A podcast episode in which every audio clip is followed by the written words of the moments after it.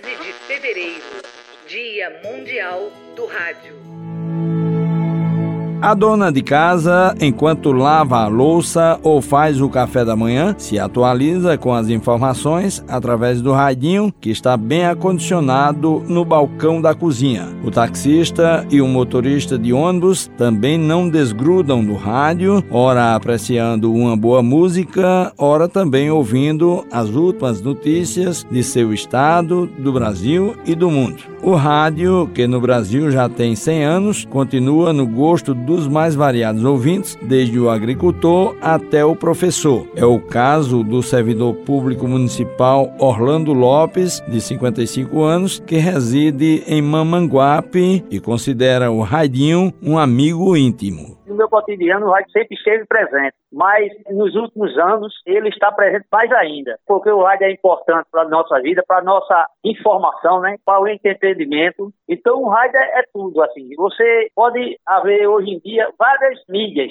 mas a rádio mesmo, ele nunca sai de sintonia do cidadão, porque é muito importante na vida de cada cidadão. E eu me tornei ouvinte assíduo há vários anos da Rádio Tabajara não podemos dizer que escutamos diariamente o dia todo, porque tem nosso trabalho, tem os afazeres, mas na hora que eu estou aqui em casa, eu estou sintonizado na Rádio Tabajara. É um amigo que não sai da cozinha, não deixa nem o dia de escutar. É verdade, meu senhor, essa história do sertão. Orlando afirma que o que mais aprecia no rádio são as notícias que, segundo ele, têm credibilidade e a pessoa dá para acreditar e como dá. É difícil aparecer um fake. A gente vê em outras mídias, mas na rádio é difícil aparecer um fake porque ela vai no ponto mesmo, vai saber da verdade e só repassa a verdade para os ouvintes. Dá mais credibilidade porque realmente tem um jornalista que participa, tem muita credibilidade, dá confiança de você estar escutando aquele programa e é muito saltar, não só para mim, mas para toda a família que está escutando, a Rádio Tabajara é em primeiro lugar.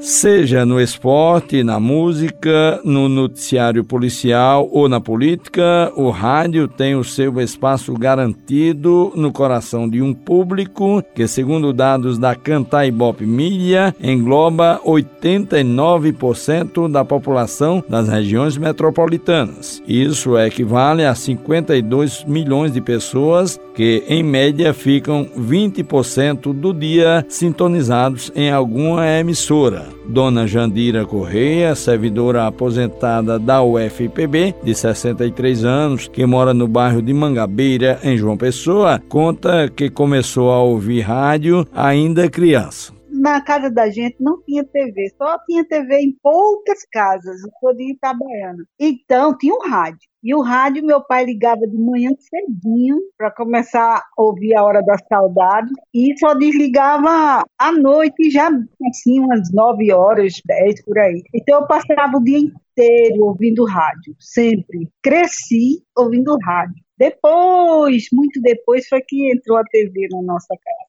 Mas eu sempre gostei muito de rádio, sabe? Então, eu tenho o costume de todos os dias de manhã, quando eu acordo, eu ligo o rádio, sempre na Tabajara, eu escuto o jornal estadual. Mas ela, que costuma ler bons livros, é bastante seletiva e não aceita qualquer tipo de conteúdo também leio muito. Para você ter uma ideia, o ano passado eu li 46 livros. Este ano eu já li 7 só do começo do ano para cá. E aí o rádio, como sempre esteve comigo, continua. Foi o único que eu não dispensei ainda. e acho que não vou dispensar nunca. É o meu companheiro de manhã cedo, é o rádio. No carro também eu gosto de ouvir, eu vou dirigindo, sempre boto baixinho, mas não é qualquer rádio não, viu? Porque aquelas rádios, tem aquelas músicas horrorosas que hoje em dia o povo chama de música, eu pulo.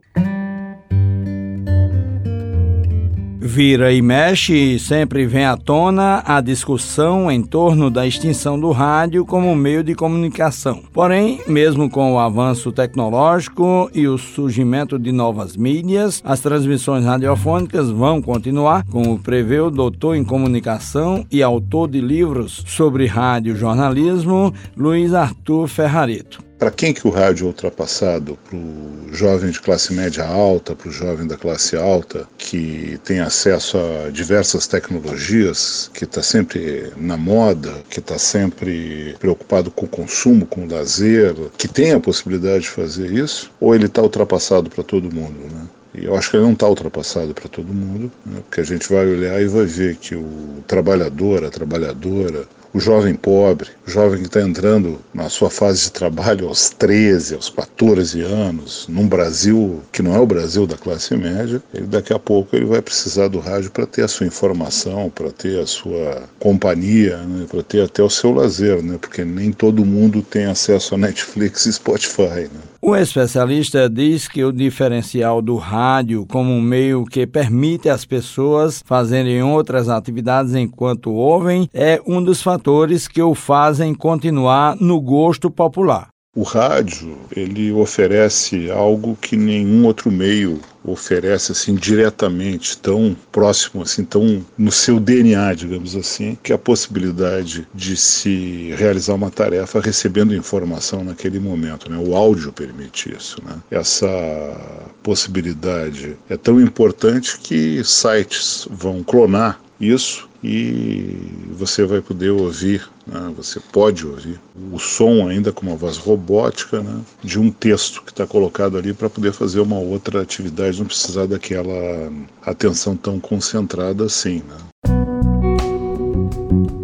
No curso de Comunicação Social da Universidade Federal da Paraíba, UFPB, em João Pessoa, existe um programa radiofônico chamado Espaço Experimental, que durante muitos anos foi transmitido aos sábados pela Rádio Tabajara. O programa, feito por alunos da disciplina de rádio jornalismo, é uma forma de possibilitar a aproximação e o aprendizado da prática do rádio. A professora da disciplina, que também coordena o projeto, Patrícia Monteiro, afirma que com três décadas de existência, o espaço experimental vem passando pelas atualizações que a sociedade exige. Atualmente, ele também está presente na web por meio das plataformas de áudio do YouTube. Então, é um programa que tem mais de 30 anos e que tem se renovado, se atualizado, percebendo exatamente os novos caminhos de escuta, de produção e de transmissão do rádio. Então, permite uma prática da comunicação do rádio jornalismo para os alunos e também uma possibilidade de estar perto dos ouvintes, porque as pessoas podem ouvir nas plataformas de áudio, no YouTube e assim perceber a produção e o potencial dos alunos. A professora também fala sobre as outras atividades que são desenvolvidas com os alunos da disciplina. Nas disciplinas de radiojornalismo, os alunos podem aplicar e desenvolver habilidades de produção, de reportagem, de edição de conteúdos sonoros, desde o rádio até o podcast. Então, tem a oportunidade de praticar e desenvolver a narrativa, a oralidade desse meio de comunicação que é apaixonante, que tem um caráter de companheiro e que busca se mais e mais dos ouvintes. Popular, democrático, de baixo custo e acessível em todo lugar e em qualquer horário, o rádio tem tudo para permanecer desempenhando o seu papel, que é o da comunicação e do entretenimento.